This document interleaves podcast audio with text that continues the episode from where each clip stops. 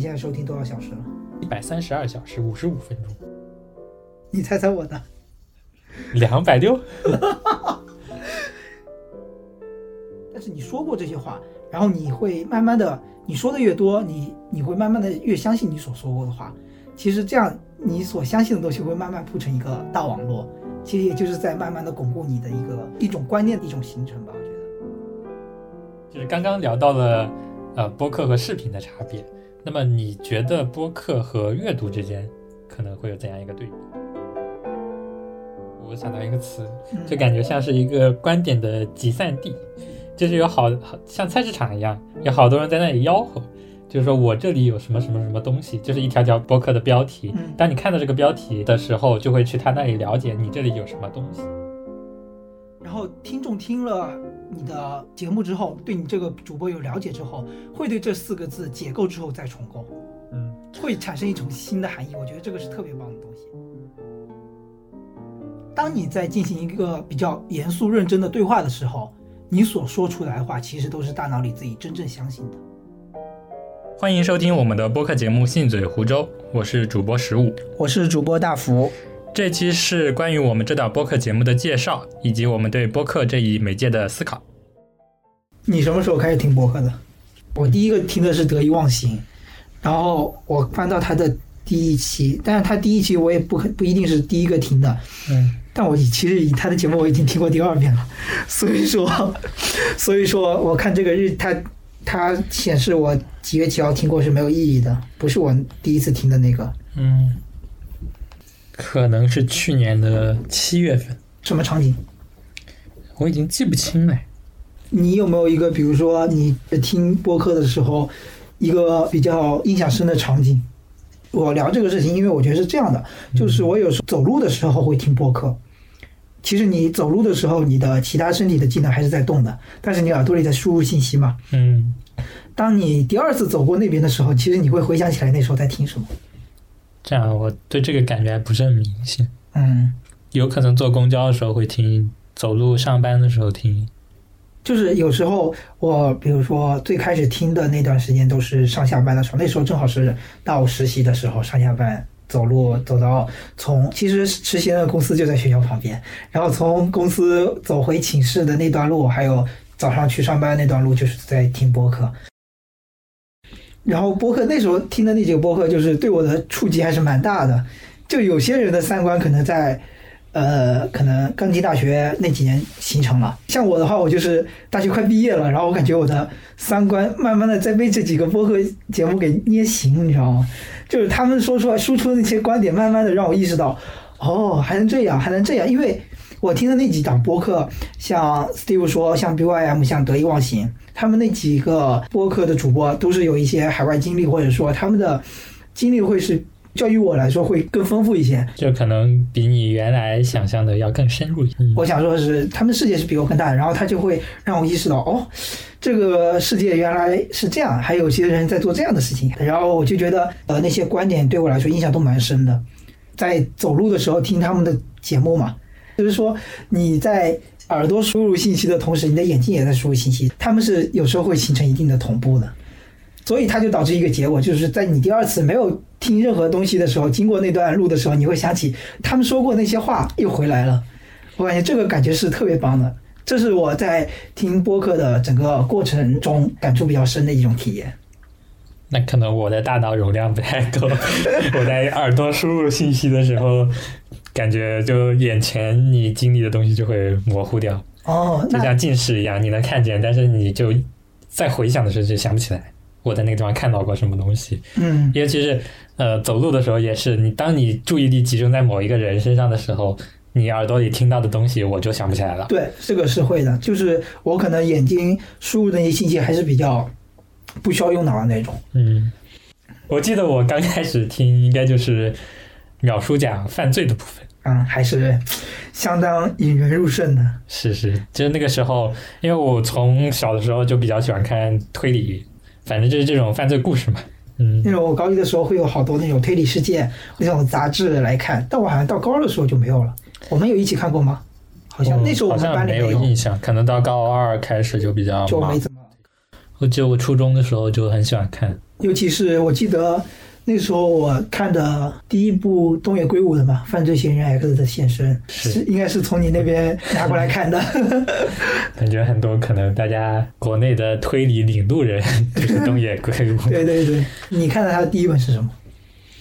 第一本啊，应该就是嫌疑人吧。嗯，还是蛮经典的。是，就其实东野圭吾的精品小说就那几本嘛。对，虽然他出的提的列得出来。书也是蛮多的。是，大家可能都不知道东野圭吾出过多少书，对啊，也很少有人了解了。后面又开始听什么？后面听的，后面就比较杂了，就基本上看标题，标题党，看到这个标题我感兴趣，可能就点进去听一下，感兴趣就把它听完，不感兴趣就就嗯，结束了。那那这样说，我的还是蛮系统规律性的。就是有追几个固定的博主我最，开始就追那三个，那三个几乎就全部听完，哦，就不管内容是什么都会听完。全听完。我我也不知道为什么我的听播客的时间怎么会这么多。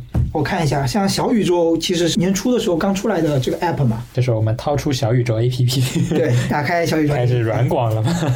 确实是一个很不错的应用。也不算软广软广，我们就要多提它，这样他们会把我们推向首页。我们期待那一天，好不好？你打开你的小宇宙了吗？嗯，你现在收听多少小时了？一百三十二小时五十五分钟，你猜猜我的？两百六，七百小时十二分钟。你是怎么听出七百个小时的？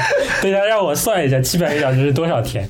你算一天有有七百个小时是吧？有十五个小时在听，那你要听好几个月啊，一个多月，这是怎么做到的？你是一天真的听十五个小时吗？我也在反思这个事情，我上班是不是太摸鱼了？七百个小时难以想象，可能是我听的太少了。这这个可以适当的减掉，我我一直觉得我已经听的够多了，一百三十多个小时。而且这还只是我你是回家也听吗？会听啊，哦，洗澡的时候听，有时候。洗澡的时候听。对，我以前洗澡的时候专门听歌，因为听歌的时候可以哼歌，但是现在放音响听还是手机放的音响，哦因为我买了音响之后，哦，好神奇啊！然后而且这只是我小宇宙上收听时间，我之前还在喜马拉雅听过，啊，是的，呃，还在 Podcast 听过。我之前基本都是用 Podcast。对，所以其实我之前觉得 Podcast 还是蛮好用的，但是小宇宙出来，我觉得也还蛮不错，更有中文的播客的一种属性在，我觉得。其实就是用户习惯上更偏国内一点嘛。对，嗯，我就感觉小宇宙它这个克制的程度还是蛮蛮让人舒服的，就是每天就三个。我们拉回正题吧，不要再聊小宇宙了。在他发现暗暗示够多了，你知道吗？发在他们发现我们之前，先不要再提。暗示够多了。聊聊那个信嘴湖中。然后第二趴，做播客的初衷，其实我觉得简单的概括就是还是说想在工作之余能创造点东西。嗯、就是不想自己每天啊上升一下高度，每天的创造的社会价值就这么多，而且是别人规定好的，你要帮我做好这些事情。对啊啊，就是想要自己能输出一点东西。对，嗯，因为我自己总结来说，虽然说在做建筑设计，但是真正想要做到你去设计一些东西，还是有一定的嗯年限的门槛在的。嗯就是你在二十多岁的年龄，除非你是非常有才华，然后又特别有机会，你可以会有一些主导的项目，你可以去呃发挥你的才能。除了这种情况之外，你的一些想法，其实在你目前的刚开始进入建筑设计这个行业工作当中，其实是很难真正的非常大的发挥出来的。但是也活了二十多岁了嘛，然后你也看了一点点书嘛，然后你脑子里总归会想点什么的。但是想法这个东西在你脑子里就是转瞬即逝的，你还还是想要说，想要一种形式把它总总结出来、归纳出来，或者是说把它记录下来。慢慢的，你当你说出的这些话，其实在你的脑子里会更有印象。如果你只在脑子里想，那你虽然说也是一种语言，但是它会转瞬即逝，它就忘了，它就会飘过。但是你说过这些话，然后你会慢慢的，你说的越多，你你会慢慢的越相信你所说过的话。其实这样，你所相信的东西会慢慢铺成一个大网络。其实也就是在慢慢的巩固你的一个一种观念的一种形成吧。我觉得，嗯，我觉得对我来说就很简单，就是想记录一下自己现在的不不管说是想法也好，嗯或者是生生活也好，嗯，就是想记录下来现在的状态。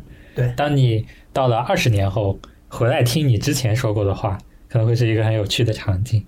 也可能是一个很尴尬的场景。尤其当如果你以后有了小孩的时候，你的小孩子听你说过的话，也是一个很有趣的事情。是啊，就但是如果它区别于视频类的，嗯你是怎么看的？因为你比如说，那我也可以录视频啊。现在之前前段时间不是会很流行 vlog 吗？也是说，那很多人的一个一个出发点说，哦，我也要记录我的生活，我也想要说很多年之后，呃，让呃让自己再去回看这段时光，我是怎么度过的？你是怎么理解这个事情的？他们俩之间的区别，我是觉得其实视频和播客是非常像的。对，对于我来说，就是说，可能不同的只是你做声音类的节目的时候没有画面，就这么简单。但是没有画面的时候，你可以添加更多的情感，因为你当你有画面的时候，你可能会想要做一些表演，对，你可以就是说你做出来的东西不一定非常的能代表你的想法。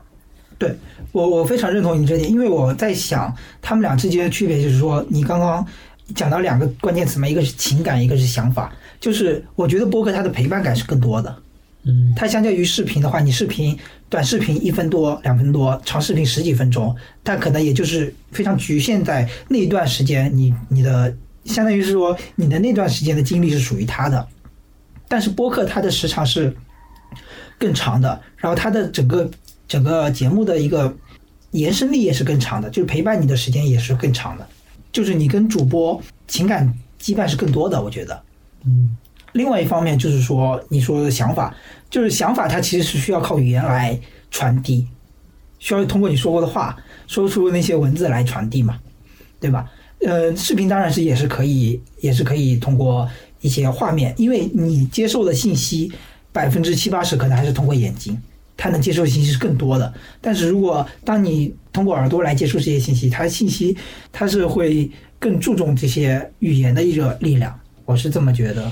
其实就是说，你尤其是看电影的时候，你的输入的内容可能来自于对方，然后但是你听声音的时候，你可以听，然后也可以去想象这样一个画面。当你想的时候，就会加入自己的想法。对，就这个时候，这这种情况可能跟视频是有点对，是有自己的自自己加工的过程嘛，那自己做的东西会更有感情嘛。我觉得就是这个是还是蛮蛮棒的，就是记忆中有一期是得意忘形的，他跟薛文华老师两个人在那里，他们说他们在聊天的场景是在昆明的一片湖旁边，边走边聊，然后边走边录是吗？然后我就会在想象他们那个讲话时候的场景，我觉得这个想象出来的场景，就跟你看书的时候，你也会想象小说里它的场景是什么样，它是会专属于你个人的。嗯，你对他这个画面注入了感情，你会对他会更有，你会对他产生更多的依赖感。我觉得这是播客比较独特的一个点。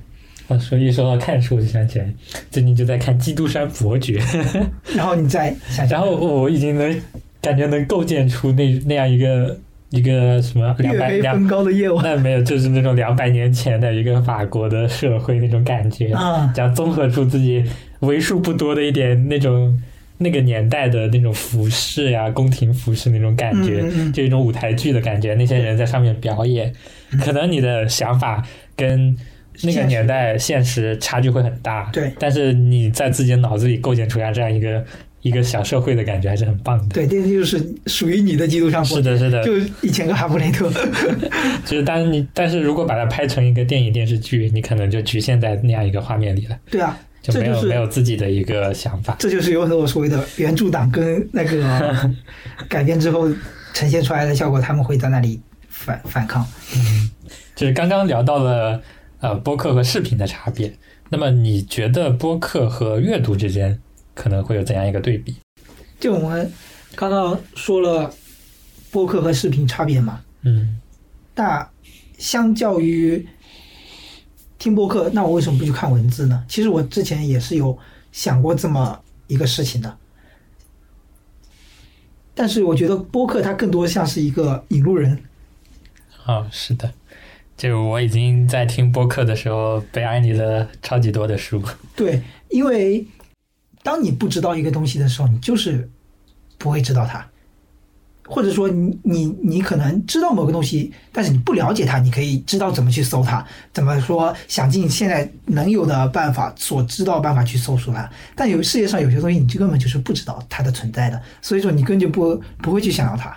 嗯，但播客就更多的像是一个，我想到一个词，就感觉像是一个观点的集散地，就是有好好像菜市场一样，有好多人在那里吆喝，就是说我这里有什么什么什么东西，就是一条条标题嘛，嗯。就是博客的标题。嗯。当你看到这个标题，然后的时候，就会去他那里了解你这里有什么东西，嗯。然后他告诉你我有了这些这些，嗯。然后呃，当你对这个东西感兴趣的时候，你可以去别的地方去反过来去深入研究这个东西，就是然后这样有一排的商家连接了起来，你可以走到这个商场，呃也不能说商场，就这样一个菜市场一样的地方，对，商场和菜市场的区别我等下会聊。就走到一个这样菜市场的地方，对，听着各种各样的观点在你耳边跟你絮叨，然后说说说，说完了之后，你可以收集那些你感兴趣的东西，对回去慢慢找。对就是呃，你比如说在浏览那么多，像今年出了很多的中文播客节目，其实你就你的场景就是在像是在逛菜市场，所有的主播就是所有的摊主，他们把他们的一些经历或者是想要分享的东西摆出来了，你就在那里面逛，在那里面漫游，我觉得是一个很棒的体验。嗯，但是里面东西怎么说呢？就是可能是跟博主个人的一些经历啊，或者是他的一些想法有关，所以这些想法和观点可能并不适用于每一个人。当你捡起这样一个商品的时候，到了后面的你想要去了解更多的时候，会形成一些自己的想法。这一部分就是你后面要自己去做的事情了。相当于是说，摊主在那里摆出了他自己所有的产品，嗯无论是蔬菜还是肉，每个人有个自己的喜好。比如说我不吃猪肉，或者是说我只我我不不喜欢吃蔬菜，那你就会有自己的挑选的选择。与此同时，你把菜买了回去之后，你要加工啊，加工做至于最后做出来什么菜，就是跟你自己的经历相关了。嗯，这是呃，这说回播客和阅读的差异，就是说播客的挑选的成本比较低，它这样在这样一个菜市场里面，你可能找到自己感兴趣的东西，只用一个十到二十分钟，很快就能找到一个东西，对你听下去。能接受的就听，不能接受的马上划掉。对但是如果你读一本书，你把它买过来，或者是开始看是有成本的，你可能看了一天的时间，发现这个东西不适合自己，对，这个时间成本就很高。对，而且我们往往现在没有说一整天的时间去阅读，嗯我们只有比如说睡前的一个小时，或者是说中午睡觉的中午午休的时候半个小时。嗯，像你说的，像我们买到，比如说我在书店里选到这么一本书，那个时候我在挑选它的时候，可能只看了它的目录，也有可能我只看它的封面和标题。我要花，我接下来要花更非常长的时间去了解它。嗯，而且不是很确定这个东西自己感不感兴趣，对这个是最麻烦的。尤其是当你可能看完了这本书之后，发现啊，我好像什么也没获得，我好像也不是很喜欢他说的内容。这个就是我觉得相较于播客和其和阅读，他们俩相比时候一种一个不同点。嗯，就是一个时间成本的问题。对，但是像一个博主，比如说说了提及了某本书的内容，然后你会发现博主他用比较精炼的语言概括了一下这本书讲了什么内容，然后你会觉得你会判断自己对这个书有没有兴趣，然后你会呃花更多的时间去，你就会去阅读这本书，然后你会就是，但是阅读这件事情还是要自己去做的。你不可能说奢望你听了一节一集播客，你就能获得这这本书里面所有的内容了。是的，是的，所以感觉播客，呃，它是首先是不能替代阅读的。对，我觉得是不能的，因为阅在阅读的时候是是慢的，然后你的脑子里是做更多的工作的。嗯，尤其是播客的时长，其实看比较长一点的，可能也不会超过两个小时，对对吧？然后两个小时的时间，其实想要概概括一本书的精华内容，还是有点困难的。其实我觉得是不太 不太现实的，尤其是比较棒的书、经典的书，它的它的多样性是更多的，它的世界是更大的。你想要非常简短的概括，那需要很高的概括能力。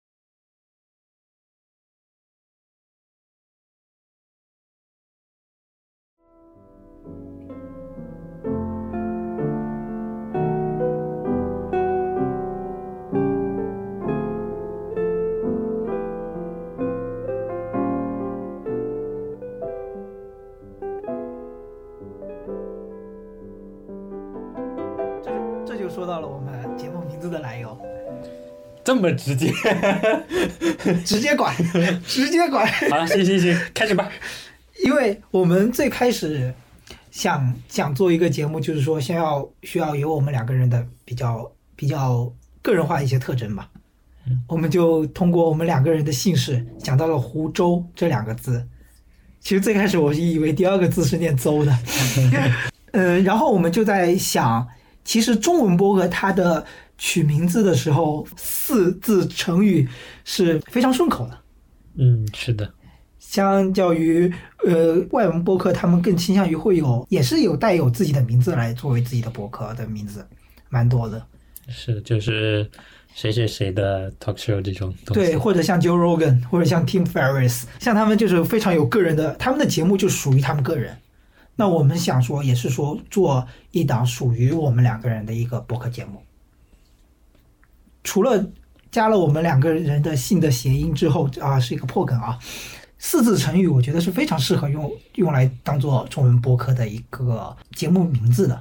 朗朗上口。朗朗上口呀，我觉得这个很重要，对不对？嗯，它在你四字成语的同时，又可以加入自己的一个名字的一些特一个个人的一个主播的特征。对，可以开始往里加谐音梗了。对啊，我觉得虽然说谐音梗可能有些人觉得是个烂梗，但是我觉得它有时候只要这个成语能表达出你想要表达的东西，对你想，然后能融合进你的名字，其实也是一个很美妙的事情。对，而且我觉得，当你用一个四字成语作为你播客节目的名字，然后听众听了你的节目之后，对你这个主播有了解之后，会对这四个字解构之后再重构，嗯，会产生一种新的含义。我觉得这个是特别棒的东西。啊，这就必须得说一说我们对于这四个字的理解。对，其实“信嘴湖州”这四个字最开始是有贬义的意思的。对，一般都是用来骂人的，插出去，你这个信嘴湖州的仔。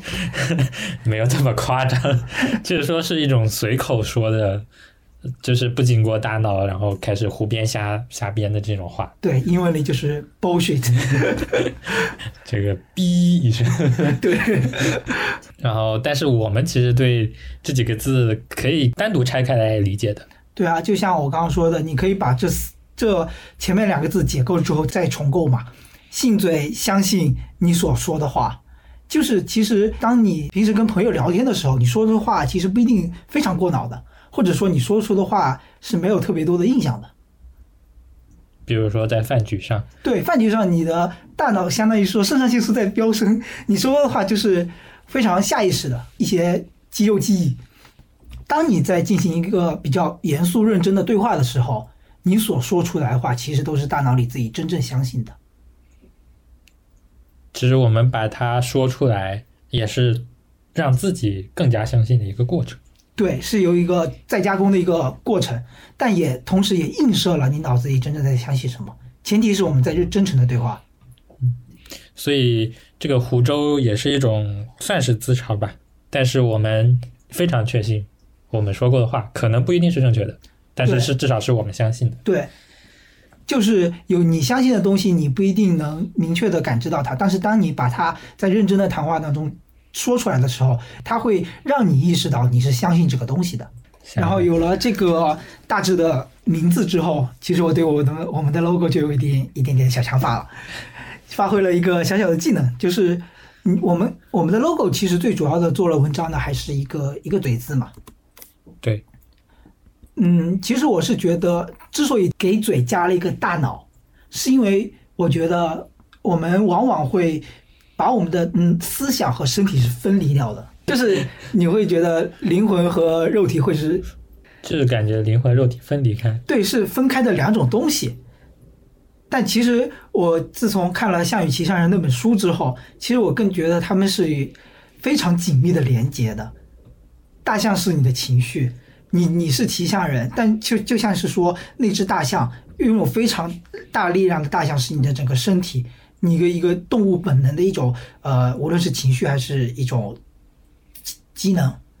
那个骑象人是你的思想，所谓的就是驯化出来的智人的一种思想，它有时候能引导大象，但是当你的情绪来的时候，你是挡不住大象的力量的。